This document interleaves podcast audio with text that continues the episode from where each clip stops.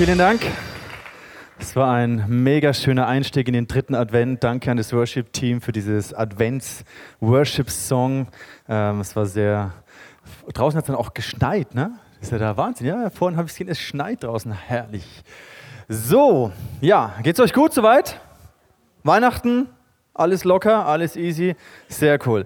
Ich freue mich auch über diese Serie. Danke Harald für die Einführung, wo wir uns so vier Wochen vor Weihnachten damit beschäftigen, was sind denn diese Eigenschaften, diese Namenseigenschaften Gottes. Im Jesaja 9 lesen wir doch mal diesen Vers, da heißt es im Vers 5, denn uns ist ein Kind geboren, ein Sohn ist uns geschenkt. Er wird die Herrschaft übernehmen, man nennt ihn wunderbarer Ratgeber, starker Gott, ewiger Vater, Friedensfürst.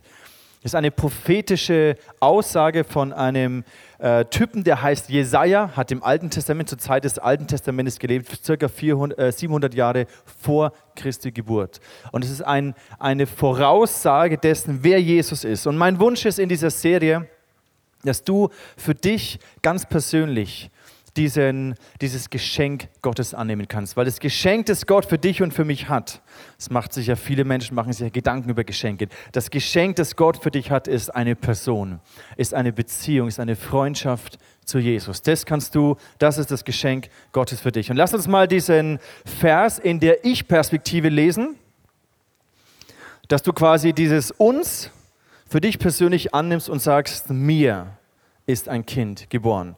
Wir sehen das hier auf der Folie. Hoffe ich.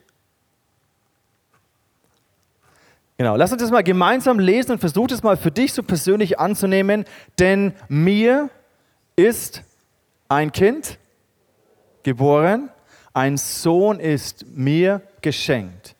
Er wird die Herrschaft übernehmen. Ich nenne ihn wunderbarer Ratgeber, starker Gott, ewiger Vater, Friedensfürst. Eine Sache ist, dass wir Dinge über Jesus wissen, wie er ist, dass wir Dinge über Jesus hören, wer er ist. Und eine andere Sache, und das ist unser Wunsch und unser Gebet für diese Serie, dass du in diesen Wochen diesen Jesus persönlich erlebst und sagen kannst, er ist wirklich mein wunderbarer Ratgeber. Er ist mein starker Gott. Ich habe nicht nur von ihm gehört, sondern ich habe ihn erfahren. Ich habe ihn erlebt. Ich bin ihm begegnet. Weil es ist ein großer Unterschied, ob du einfach von einer Person hörst oder ob du ihr wirklich selber begegnen wirst. Und mein Wunsch ist, dass du sagen kannst, das ist mein ewiger Vater, mein Friedensfürst. Und dafür möchte ich beten mit euch zusammen, dass du heute ein Stück mehr von diesem Charakter, von dieser Art, von dieser Persönlichkeit von Jesus Christus erfahren kannst. Und ich danke dir, Jesus, dass wir heute hier sein dürfen. Ich danke dir, dass wir in dieser Adventszeit uns darauf besinnen dürfen, was es bedeutet, in einer persönlichen Beziehung mit dir zu leben. Und danke, dass du gekommen bist, damit wir dich kennenlernen können, damit wir nicht nur von dir hören oder über dich lesen, sondern dass wir eine persönliche Beziehung zu dir finden dürfen. Und ich bitte dich, dass du dich heute offenbarst als meinen starken Gott. Amen. Starker Gott, das ist das Thema bzw. der Name, über den wir uns heute Gedanken machen. Und wenn wir mal diesen Begriff der Stärke uns vor Augen malen. Stärke hat in unserer Gesellschaft sehr häufig einen natürlich mega hohen Wert, eine große Bedeutung. Sehr vieles dreht sich darum, dass die Stärkeren überleben. Ihr kennt wahrscheinlich alle dieses, was man im Biologieunterricht lernt, ja, diesen Typen, der hieß Charles Darwin, The Survival of the Fittest, quasi diese Mentalität, wo sie sagen, das liegt in dem Ursprung der Natur, dass die Starken die Schwachen fressen. Ja, in the struggle for survival, the fittest win out at the expense of their rivals because they succeed in adapting themselves best to their environment. Also Darwin hat sich überlegt, naja, die können sich am besten anpassen und jede Spezies, die sich am besten anpasst, die wird stärker und frisst quasi die Schwachen. Und sehr häufig könnte man meinen, dass das ein Mindset ist, der in unserer Gesellschaft genauso verbreitet ist. Dass es viel um den Begriff der Stärke und der Überlegenheit geht. Und am Ende, die, die dabei draufgehen, sind die Schwachen, weil die Starken über sie herrschen. Wer von euch hat äh, die Tribute von Panem gesehen, The Hunger Games? Ein total bescheuerter Film, aber zeigt genau das, bringt genau das zum Ausdruck. Ja? Da werden Kinder in so einen Zoo gelassen, so ungefähr, die sich gegenseitig abschlachten und am Ende bleibt der Stärkste übrig. Total bescheuert. Aber es drückt genau, es bringt genau das zum Ausdruck was so eine Mentalität sein kann oder häufig ist in unserer Gesellschaft. Nicht ganz so brutal war ein Wettkampf, der die letzten Wochen in Deutschland stattgefunden hat. Ähm, ihr habt es wahrscheinlich mitverfolgt. Unsere ähm, CDU-Vorsitzende Angela Merkel hat abgedankt, ja, und da waren drei Kandidaten, die sich um ihre Nachfolge beworben haben, die quasi in einen Wettkampf getreten sind sich vorgestellt haben. Und ihr wisst es alle, AKK hat nicht die anderen gefressen, aber hat quasi sich durchgesetzt. Ne?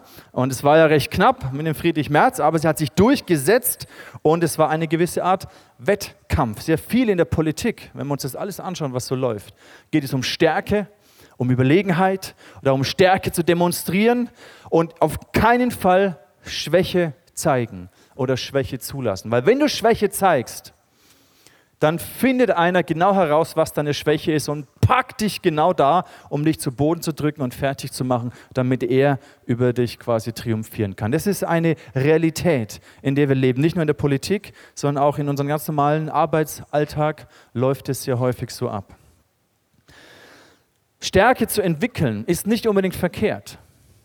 Ich denke, es hat so zwei äh, Seiten einer Medaille. Ja? Es ist so Segen und Fluch gleichzeitig. Ich meine, wir machen uns ja viel Gedanken, auch du machst dir bestimmt Gedanken, was sind meine Stärken? Was sind meine Eigenschaften? Wie hat Gott mich geschaffen? Was kann ich gut?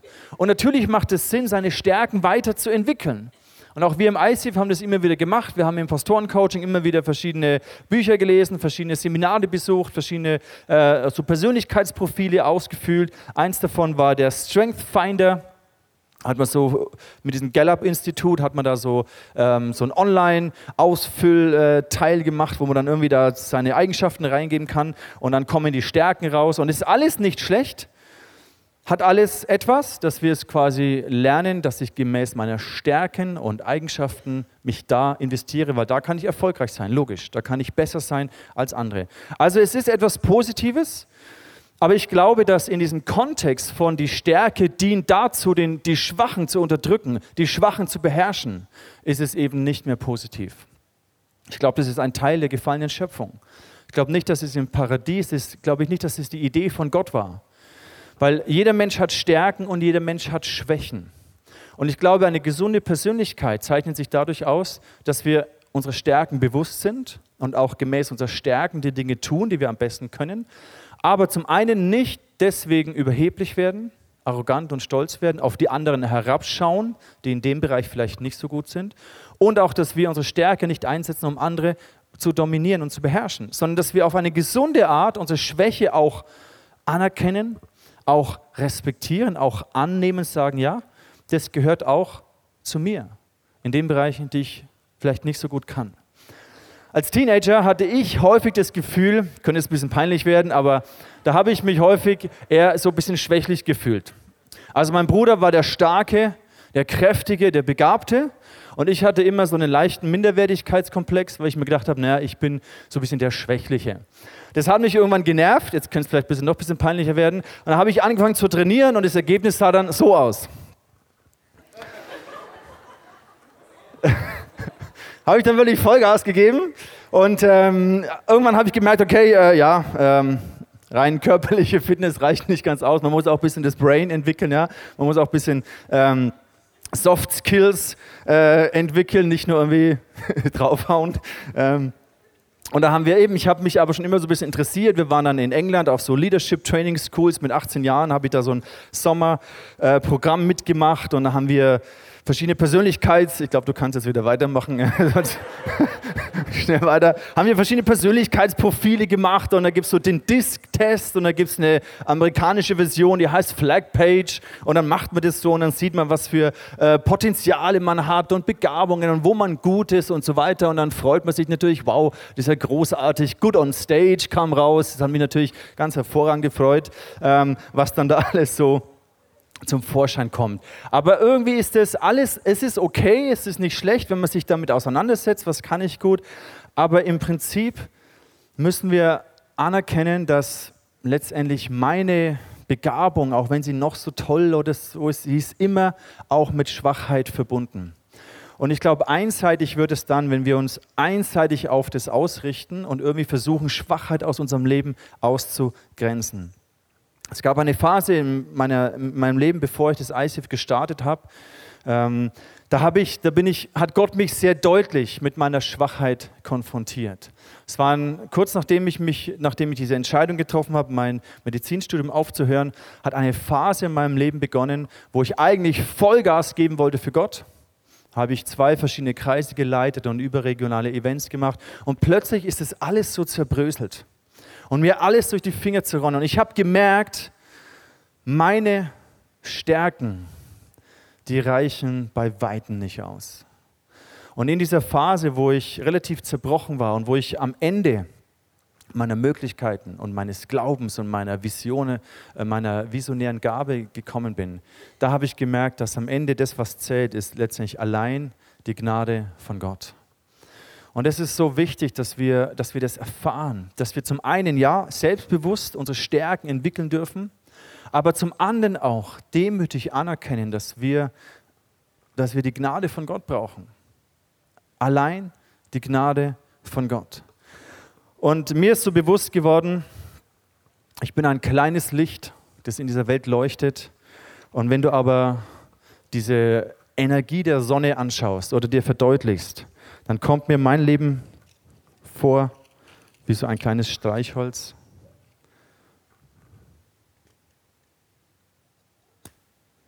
was du anzündest. Und dieses kleine Licht leuchtet und diese Länge des Streichholz ist vielleicht so mein Leben, diese 80 Jahre, die ich hier lebe. Ich muss es ein bisschen hochhalten, dass es länger brennt.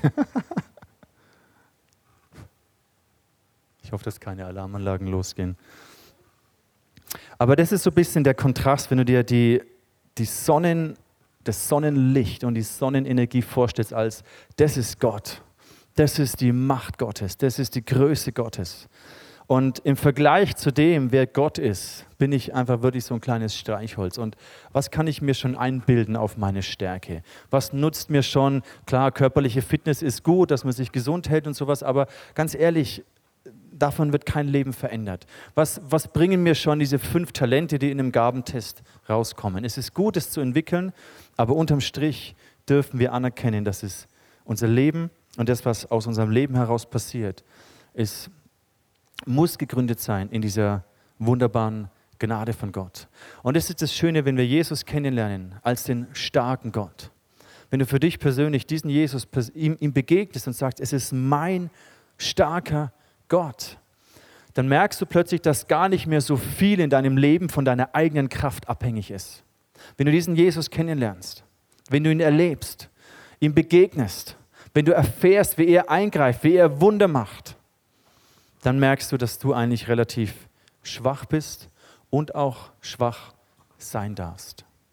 Wir lesen hier im, Johann, im, im Jesaja 9, da heißt es diese Aussage, die Herrschaft ruht auf seiner Schulter. Ich habe das so gelesen und mir gedacht, wow, was müssen das für Schultern sein? Egal wie viele Push-ups, Liegestützen ich mache, ich werde niemals so breite Schultern bekommen. Die Herrschaft der Welt, die Schöpfung, all das liegt auf seiner Schulter. Wie kraftvoll ist denn dieser Jesus, wenn er diese Welt, unser Leben, all die Nöte, all das Leid, all die Gerechtigkeit, all die Ungerechtigkeit, wenn er das trägt, was für breite Schultern muss er wohl haben? Wir sehen im Alten Testament, wie, wie Gott sich offenbart hat als ein mächtiger Gott. Er hat das Meer geteilt für die Israeliten. Er hat sie aus 400 Jahren Sklaverei herausgerettet. Er hat sich immer wieder gezeigt als der große und starke und mächtige Gott. Und auch Jesus. Seine Jünger haben faszinierende Sachen erlebt. Letzten Sonntag haben wir darüber gehört, wie sie erlebt haben und mit eigenen Augen gesehen haben, wie Jesus einen Toten auferweckt hat, den Lazarus. Wie Blinde sehend geworden sind. diese krasse Autorität, diese Vollmacht, in der Jesus gedient hat. War faszinierend. Und die Jünger haben Erfahrungen mit Jesus gemacht. Eine davon ist, dass sie mit Jesus auf einem Boot waren. Und Jesus schläft hinten, sie fahren über den See Genezareth und Jesus schläft hinten im Boot. Und am Anfang war alles easy, alles in Butter. Aber dann brach ein gewaltiger Sturm los. Hohe Wellen schlugen ins Boot, es lief voll Wasser und drohte zu sinken. Da weckten die Jünger Jesus und riefen, Lehrer, wir gehen unter, kümmert es dich denn gar nicht? Jesus stand auf, gebot dem Wind Einhalt und befahl dem See, sei still und schweig. Sofort legte sich der Sturm und es wurde ganz still. Warum habt ihr Angst? fragte Jesus seine Jünger. Habt ihr dann immer noch kein Vertrauen zu mir? Wenn man sich versucht, in diese Situation hineinzuversetzen, dann wird einem zum einen bewusst, da war ein Mann, der hat von sich gesagt, er ist der Sohn Gottes, er ist der starke Gott und er steht auf und sogar die Naturgewalten sind seinem Wort untergeordnet. Er hat Autorität. Das, ich kann mir das nicht vorstellen. Aber anscheinend hat dieser Schöpfer Gott, der in Jesus sich manifestiert hat, Autorität über diese Naturgewalten. Und er kann dem Sturm befehlen. Und es ist still. Er hatte die Macht, das Meer zu teilen. Im Alten Testament lesen wir eine absolut abgefahrene Geschichte, wo Josua kämpft mit dem Volk Israel. Und dann sind sie am Gewinnen. Und aber es wird dunkel. Und dann betet Josua, dass Gott die Sonne anhält. Und wir lesen in der Bibel, das kann man sich auch nicht vorstellen, dass die Sonne länger geschienen hat. Was muss das für ein Gott sein? Was für eine Kraft, was für eine Stärke, der dem Wind und den Wellen befehlen kann, der die Sonne anhalten kann. Und die Jünger, die waren entsetzt hinterher. Voller Entsetzen sagten sie zueinander, wer, was ist das für ein Mensch, dem sogar Wind und Wellen gehorchen? Und Jesus fragt sie, hey, warum habt ihr Angst? Ihr habt so viel mit mir schon erlebt, habt ihr immer noch kein Vertrauen zu mir? Und hier spüren wir diese persönliche Nähe, die Jesus sich wünscht. Vertrauen hat etwas mit Nähe zu tun. Dass du nicht nur von einer Person hörst oder von einer Person etwas gelesen hast, sondern Vertrauen entwickelt sich, wenn du dieser Person begegnet bist. Und es ist mein Wunsch, dass du von diesem Jesus nicht nur in der Bibel liest, oder in einer Predigt hörst, sondern dass du ihm begegnest und erlebst, wie er ein starker, mächtiger Gott an deiner Seite ist. Wie du in deiner Schwachheit erlebst, dass Jesus mit dir ist. Man kann sich natürlich diese Frage stellen, das ist eine sehr interessante Frage, ja, wenn Jesus so mächtig ist, warum lässt er dann all dieses Leid zu? Hast du das schon mal überlegt? Das ist eine berechtigte Frage, weil man kann argumentieren und sich überlegen, na gut, die Bibel sagt, Gott ist liebevoll und gut und gleichzeitig allmächtig. Aber es macht für mich keinen Sinn, wenn ich das Leid in dieser Welt anschaue. Entweder ist Gott liebevoll und gut und er möchte dieses Leid beenden, aber er kann es nicht, weil er eben nicht allmächtig ist. Oder er ist allmächtig und könnte alles Leid beenden, aber er ist nicht liebevoll und gut und deswegen macht das nicht. Interessante Argumentation. Sehr häufig folgt auf diese Argumentation die Schlussfolgerung, also kann es keinen Gott geben. Diesen Gott gibt es nicht. Wenn man das mal weiter durchdenkt, dann haben Atheisten ein viel größeres Problem. Und ja, es ist richtig, es ist eine, eine Frage, die uns in eine Spannung bringt.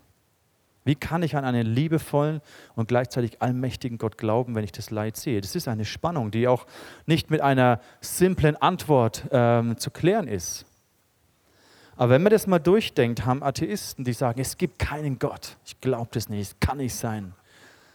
Die haben ein noch viel größeres Problem. Weil wenn es keinen Gott gibt, wer definiert dann, was gut und was böse ist?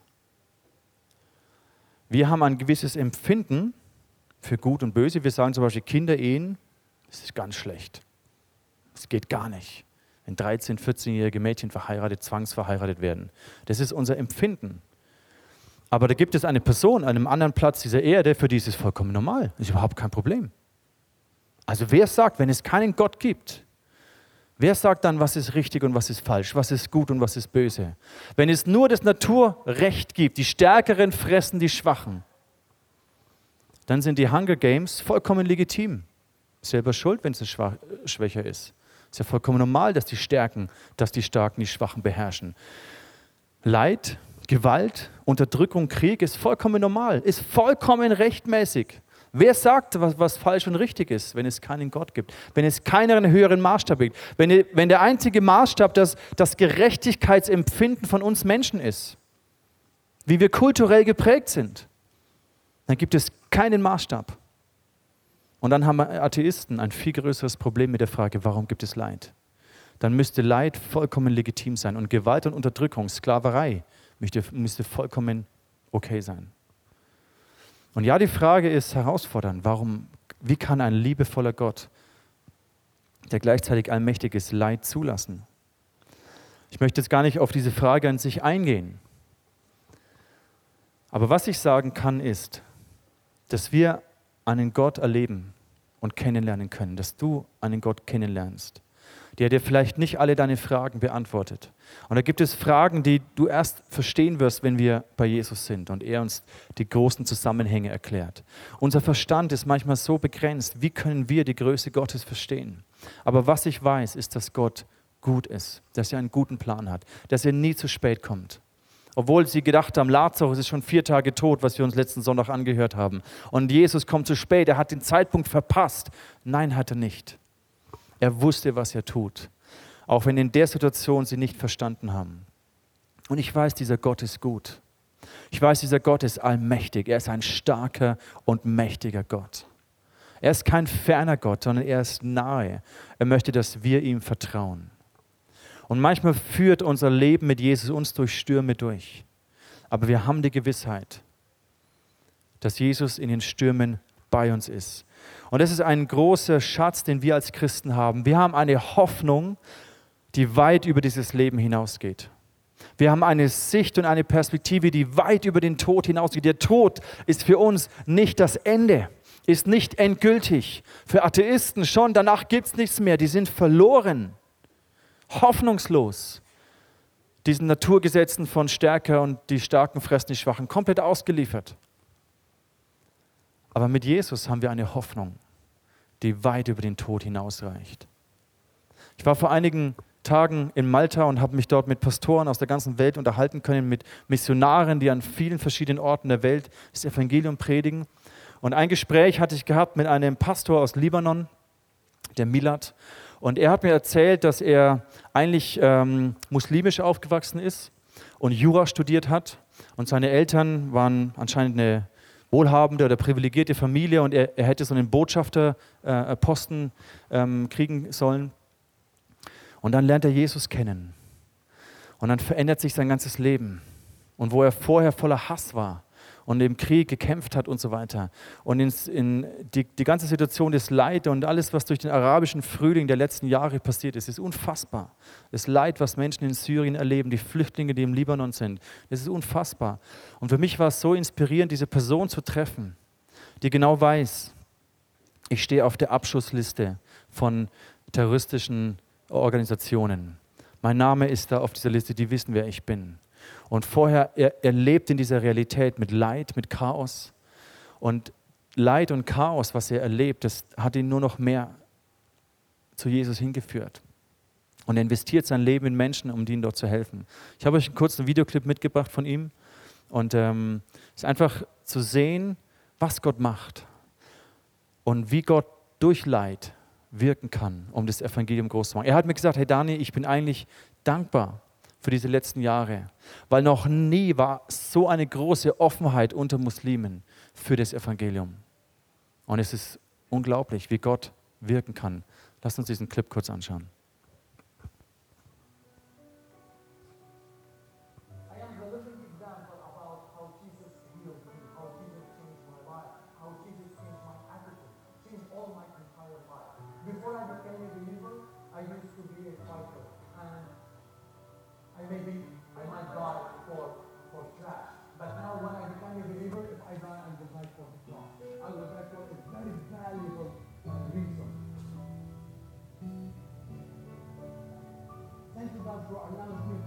To be obedient and serve among the poor Muslim people, to show them love, as you showed me when I became a believer 12 years ago.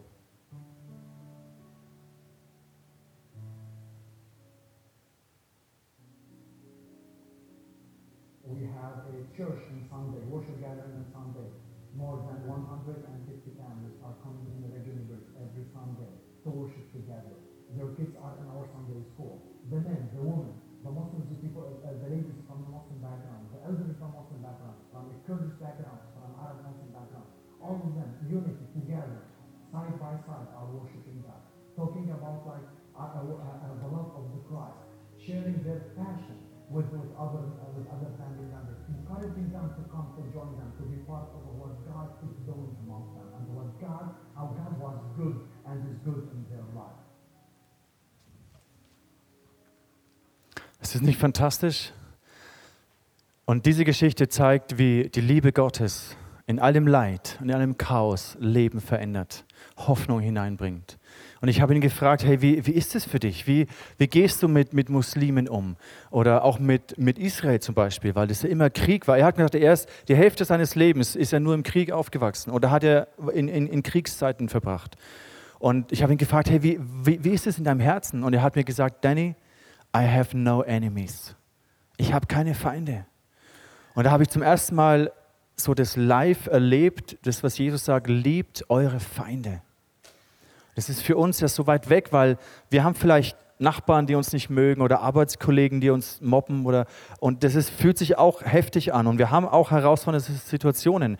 Aber diese Art von Feindschaft ist nochmal ein anderes Level. Und es hat mich einfach tief bewegt, wie die Liebe Gottes Herzen verändern kann und wie er sein Leben investiert. Bei Jesus sehen wir, oder das, was er lebt, ist für mich deswegen so ein, ein Ausdruck gewesen von dem, was Jesus verkörpert hat. Jesus, der unendlich machtvoll ist, der in der Ewigkeit gelebt hat, bei Gott im Vater. Er kommt in diese Welt hinein und das ist das, was wir an Weihnachten feiern, was uns fasziniert. Dieser mächtige, dieser mächtige Gott, er kommt als kleines Kind in eine Krippe. Er macht sich verletzlich. Und dann erleben die Jünger all diese Wunder mit ihm.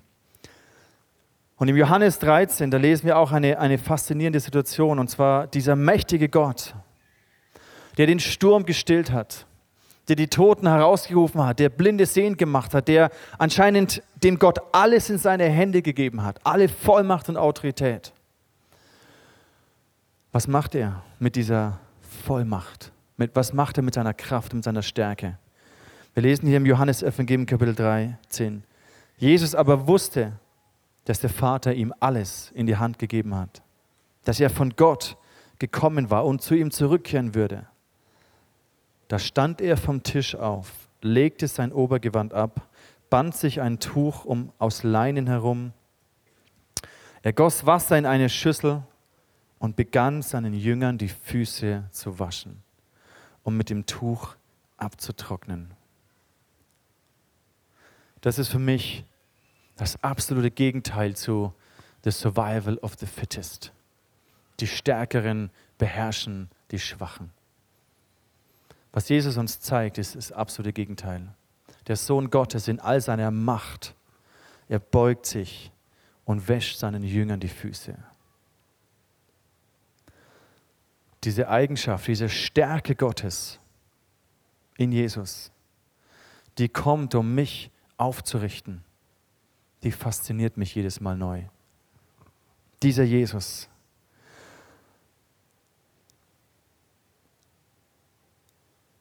Ich glaube, Jesus hat kein Problem mit unserer Schwachheit.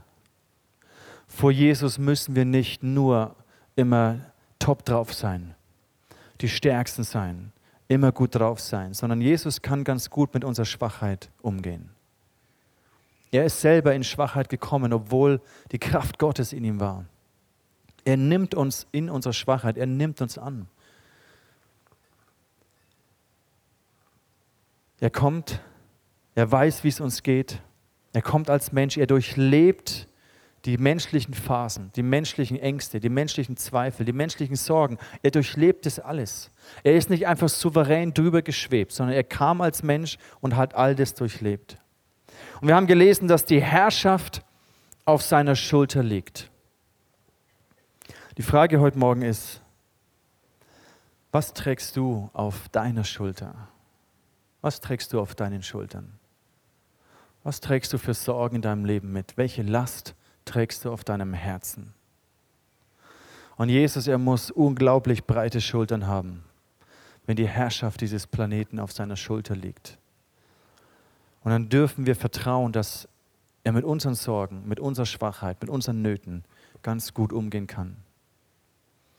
Die Jünger waren im Sturm und sie hatten Angst. Wovor hast du heute Angst? In welchen Stürmen bist du gerade drin? Wo rufst du gerade nach Gott und sagst, Gott, Hilfe, ich fühle mich so, als ob ich untergehe, als ob ich nicht mehr klarkomme. Wo bist du? Wovor hast du gerade Angst? Welche Nöte und welche Sorgen trägst du mit? Im ersten Petrusbrief, da lesen wir, dass wir uns vor Gott demütigen dürfen.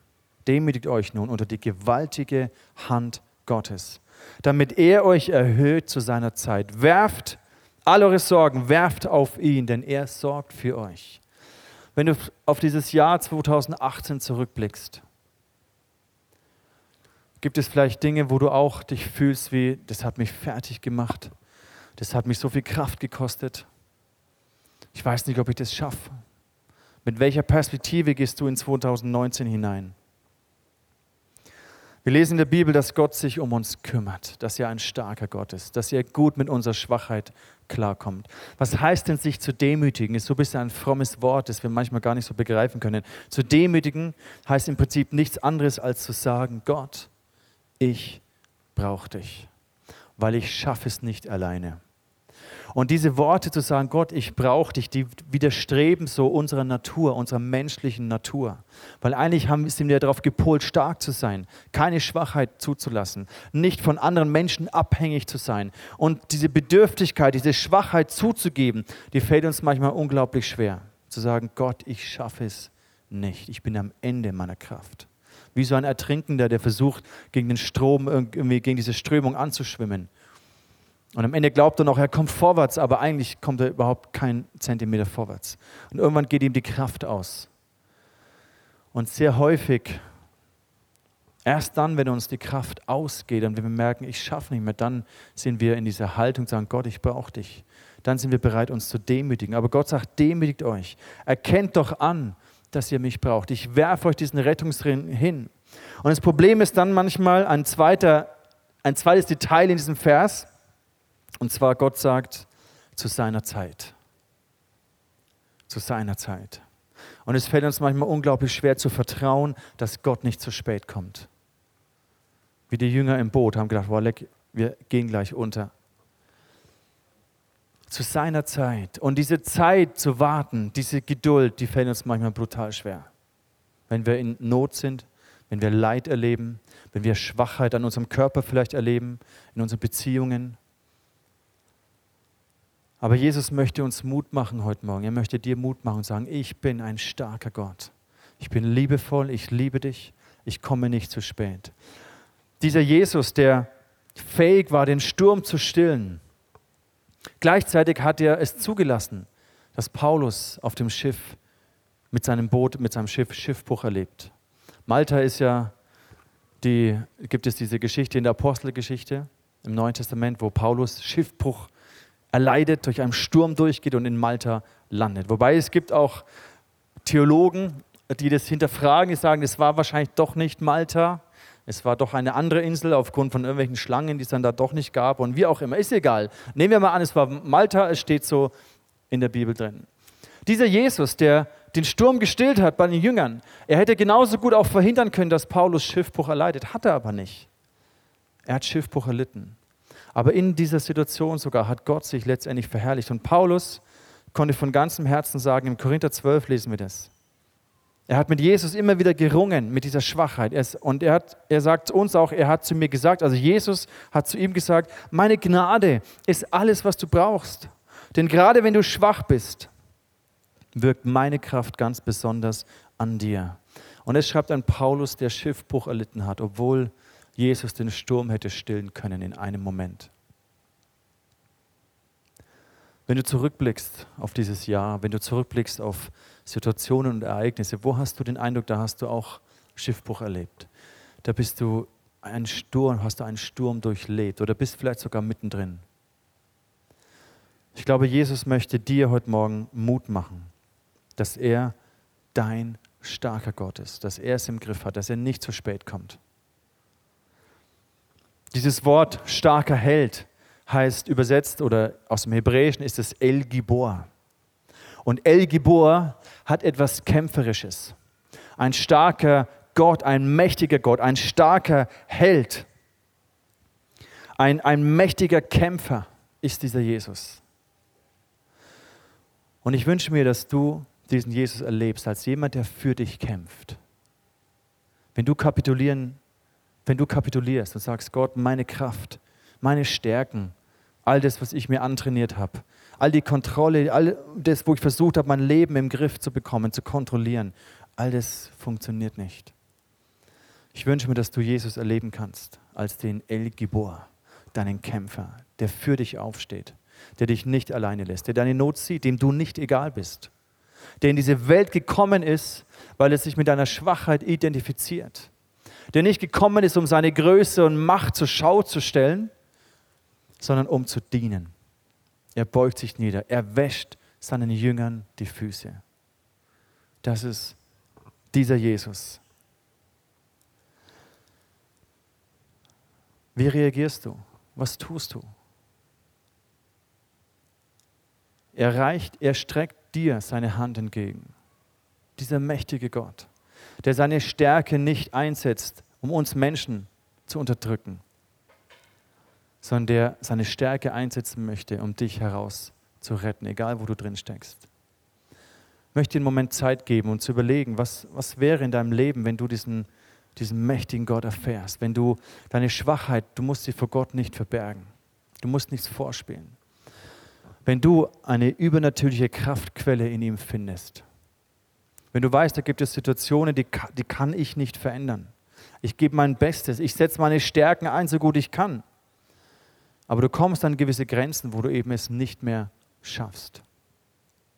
Ich möchte heute Morgen Mut machen, diesem Jesus deine Hand entgegenzustrecken, zu sagen, Jesus, ich demütige mich unter deine gewaltige und mächtige Hand. Deine Hand ist kraftvoll. Du rettest mich raus. Ich bin am Ende meiner Möglichkeiten. Ich habe Schiffbruch erlitten in meiner Ehe. Ich habe Schiffbruch erlitten in meinem Beziehungsumfeld vielleicht in der Beziehung zu meinen Kindern. In meiner Karriere habe ich es komplett verbockt. In meinem Körper habe ich Dinge gemacht, die mich kaputt gemacht haben. Wo auch immer du den Eindruck hast, da habe ich Schiffbruch erlitten. Streck deine Hand aus zu diesem Jesus. Wir wollen uns einen kurzen Moment Zeit nehmen, dass du darauf reagieren kannst. Du kannst sagen, Jesus, ich brauche dich. Zeig dich mir. Ich brauche ein Wunder. Und gib mir die Kraft, diese Zeit auszuhalten, zu vertrauen, dass du nicht zu spät kommst. Lass uns für einen Moment die Augen schließen und nimm dir diesen persönlichen Moment, deine Hand diesem Jesus hinzustrecken. Jesus, ich danke dir. Du bist so anders als was wir beobachten, wie, wie Starke über Schwache dominieren, wie Schwache unterdrückt werden. Und es war niemals dein Plan, das zeigst du in, in deinem Leben, zeigst du uns, dass es dein Plan war, dass durch deine Kraft den Schwachen gedient wird, sie aufgerichtet werden. Und Gott, ich bete für jeden von heute hier, der, der schwach ist, der mutlos ist, dessen Glauben schwach geworden ist ich bete für jeden, der sich wie in einem emotionalen Sturm befindet oder der das Gefühl hat, ich habe Schiffbruch erlitten. Gott, ich bete, dass du ihm begegnest mit einer mächtigen Hand.